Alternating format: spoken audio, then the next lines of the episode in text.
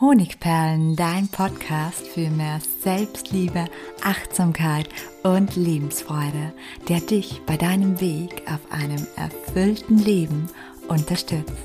Mein Name ist Melanie Pignitter. Ich bin diplomierte Mentaltrainerin, Buchautorin und Selbstliebe-Mentorin. Und ich freue mich von ganzem Herzen, dass du mit dabei bist. Fühlst du dich schnell gekränkt? Ich war jemand, der früher schnell gekränkt war. Sie nannten mich auch oft Sensibelchen, weil ich mir Aussagen und vor allem Kritik viel zu sehr zu Herzen nahm. Und obwohl Sensibilität ja ein wundervoller Wesenszug ist, bedeutet er leider auch, dass wir uns oft gekränkt und verletzt fühlen. Und das ist bei Gott kein schönes Gefühl. Mittlerweile habe ich gelernt, nicht mehr alles so persönlich zu nehmen und dadurch den Weg aus der Kränkungsfalle gefunden. Wer in der sogenannten Kränkungsfalle festsitzt, also sich gekränkt und verletzt fühlt, der fühlt sich meist auch schwach und ausgeliefert. Und während er noch dabei ist, ein kränkendes Kommentar zu verarbeiten, folgt oft schon der nächste Schlag. Und nicht immer muss es sich dabei um Worte handeln. Auch die Art und Weise, wie mit einem umgegangen wird, kann kränken. Zum Beispiel Ignoranz, Gereiztheit oder auch ein spöttischer Blick. Und sitzt man erstmals in dieser Kränkungsfalle, dann ist es meistens so, dass sich die Angriffe von außen unausweichlich vermehren, weil wir für andere ein leichtes Opfer werden. Wir strahlen diese Opferhaltung aus und das trägt das Machtgefühl in anderen leider sehr. Vier Gründe, warum du dich gekränkt fühlst und wie du dich mit bestimmten Schritten und Gedanken davon erlösen kannst, das erzähle ich dir in dieser Podcast-Episode und wir starten mit Punkt eins. Die Person, die kränkt, ist selbst gekränkt. Das Bewusstsein darüber, dass eine Kränkung in sehr vielen Fällen nichts mit deiner eigenen Person zu tun hat, sondern mit dem Angreifer, kann unglaublich helfen. Die meisten Menschen sind leider so gepolt, dass sie ihre eigenen verletzten Gefühle wie Kränkungen oder Kritik nach außen tragen. Wenn ein Bekannter oder ein Kollege dich zum Beispiel bei einem Gruppentreffen unterbricht, deine Meinung oder deine Idee schlecht macht, so kann es daran liegen, dass er sich selbst nicht wertgeschätzt fühlt. Indem er dich durch seine Worten klein macht, fühlt er sich für einen Augenblick größer und besser.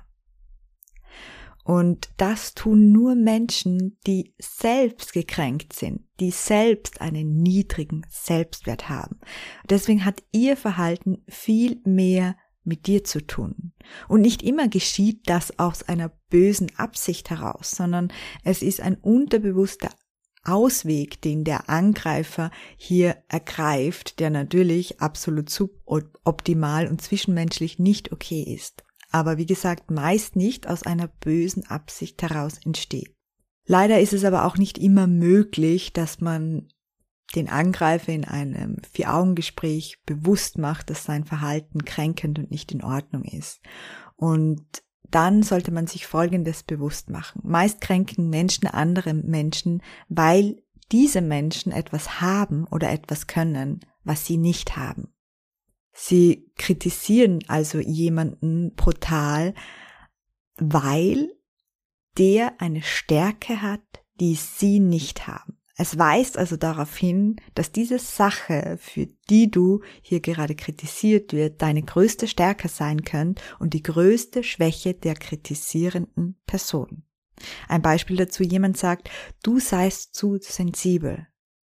Zu sensibel bedeutet auch, du bist feinfühlig, mit dir und mit deinen Gefühlen verbunden und sehr wahrscheinlich bist du auch unglaublich empathisch und mitfühlend. Und womöglich fehlen deinem Gegenüber genau diese Dinge und sie sind seine größte Schwäche. Punkt zwei, der dir helfen kann. Fokus Aufmerksamkeit. Deine Energie vergrößert die Kränkung. Du kennst bestimmt das Sprichwort, mach aus einer Mücke keinen Elefanten. In Bezug auf eine Kränkung bedeutet das nicht, dass du deine Gefühle einfach runterschlucken solltest. Allerdings neigen wir dazu, unsere gesamte Aufmerksamkeit auf jene Bereiche auszurichten, in denen wir gekränkt wurden. Wir werden Kritik, provoziert oder gekränkt und all unsere Gedanken fließen dorthin. Weil Aufmerksamkeit Energie ist, werden der Schmerz und die Verletzung und die Kränkung dadurch größer. Dadurch, weil wir ihr unsere Gedanken Energie zukommen lassen in voller Größe. Und bei der nächsten Kränkung kannst du daher es anders machen und wie folgt vorgehen. Reflektiere die Kränkung. Schenk dir eine liebevolle Umarmung und jede Menge Selbstmitgefühl.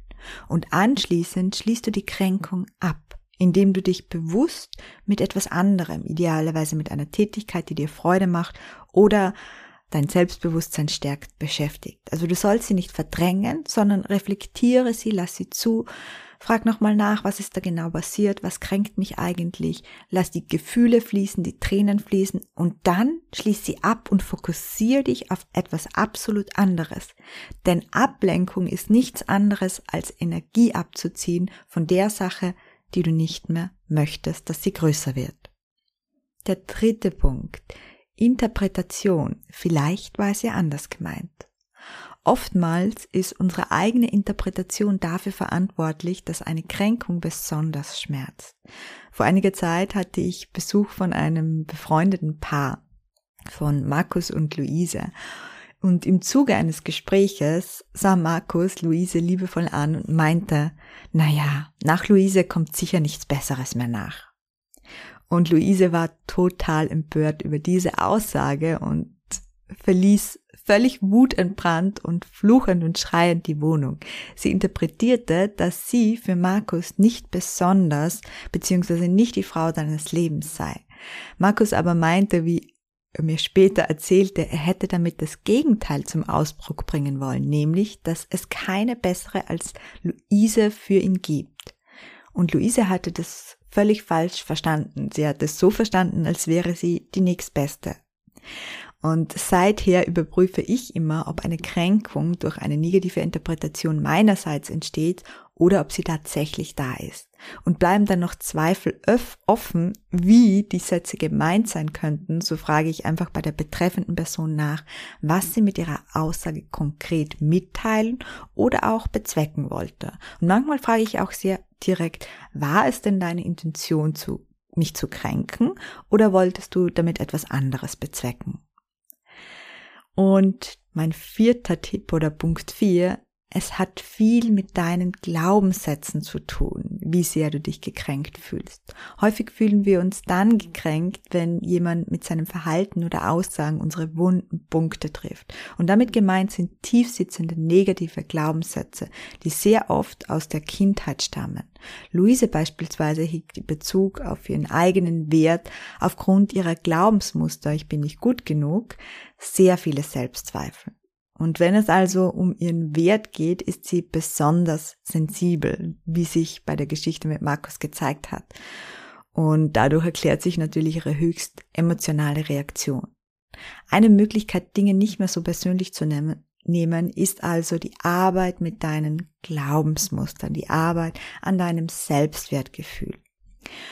Und die ist natürlich für viele Punkte in unserer mentalen Gesundheit sehr, sehr wichtig, also zahlt sich auf jeden Fall aus. Meine Strategie, wenn ich mich gekränkt fühle, ist die folgende. Ich frage mich, hätte die Kränkung, hatte die Kränkung wirklich etwas mit mir zu tun? Kann ich mir zu 100% sicher sein, dass die Kränkung etwas mit mir zu tun hat? Schritt eins. Zum Beispiel jemand sagt dir kurzfristig ab und dahinter könnte stecken, dass ihm einfach nicht gut ist, dass es ihm nicht gut geht, dass er was ausbrütet oder dass er endlich wieder mal Ruhe braucht. Nichts davon hat etwas mit dir zu tun. Also überprüfe, ob die Kränkung zu 100 Prozent etwas mit dir zu tun hat. Zweiter Schritt. Geh für einen Moment davon aus, dass die Kränkung wirklich nichts mit dir zu tun hat. Was könnten dann die Gründe sein? Brainstorme Gründe, warum dieser jemand dich gekränkt hat. Was könnte die Begründung oder die Ursache dafür sein. Vielleicht hat er heute Morgen einen Streit mit seiner Freundin, vielleicht ist er völlig überlastet, vielleicht hat er selbst einen geringen Selbstwert. Schreib alle möglichen Gründe auf. Drittens, stell dir vor, jemand würde dieselbe Kränkung wie du erleben, an ihm prallt sie allerdings ab. Finde Ideen, warum diese Person die Kränkung nicht wehtut.